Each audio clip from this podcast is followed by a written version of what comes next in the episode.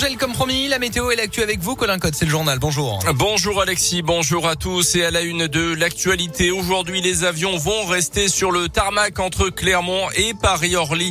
La ligne aérienne qui avait été remise en service, on s'en souvient, le 2 novembre dernier, va de nouveau être arrêtée à partir de lundi prochain, le 20 décembre, à cause des diverses contraintes sanitaires selon le comité syndical qui réunit la région, le département du Puy-de-Dôme et Clermont-Auvergne Métropole. Une liaison entre Clermont et Paris qui reprendra dès que les conditions euh, seront de nouveau favorables. La fin du pass sanitaire pour les plus de 65 ans vaccinés avant le 15 mai. Ceux qui n'ont pas fait leur dose de rappel depuis, ils étaient encore 400 000, indiqué hier le porte-parole du gouvernement Gabriel Attal. La France qui a d'ailleurs battu un record de vaccination hier, près de 900 000 injections euh, selon euh, le ministre de la Santé Olivier Véran, dont 820 000 rappels. C'est à partir d'aujourd'hui également qu'on vaccine les enfants de 5 à 11 ans à risque. Variant Omicron, quant à lui, se propage à un rythme que nous n'avons jamais vu avec aucun autre variant, averti hier l'Organisation mondiale de la santé, euh, qui appelle à utiliser tous les outils anti-Covid disponibles pour éviter que les systèmes de santé ne soient rapidement submergés à l'approche des fêtes.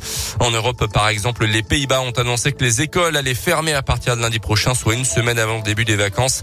En France, pour l'instant, 130 cas du variant Omicron ont été détectés.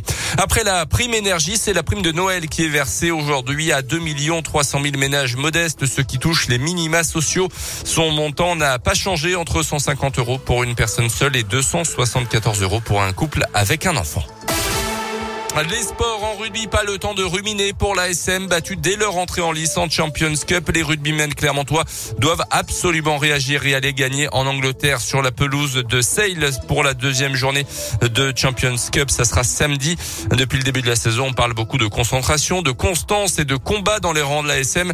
Mais Jean-Pascal Barak mise lui sur un tout autre sentiment pour enfin débloquer le jeu auvergnat. On l'écoute.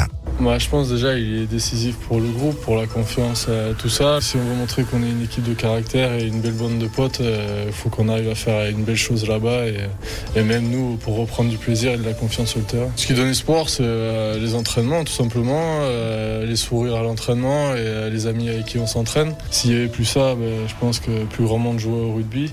Et voilà, il faut qu'on reprenne confiance en nous et et euh, on s'aime sur en dehors du terrain, donc faut le prouver sur le terrain. Et en plus de ces difficultés sur le terrain, la SM doit également gérer le protocole sanitaire de la Coupe d'Europe avec de nouveaux tests PCR qui seront réalisés, sans oublier la réorganisation de l'organigramme du club. Une conf de presse est prévue demain matin avec le président Guillon qui devrait annoncer la nomination d'un nouveau directeur sportif.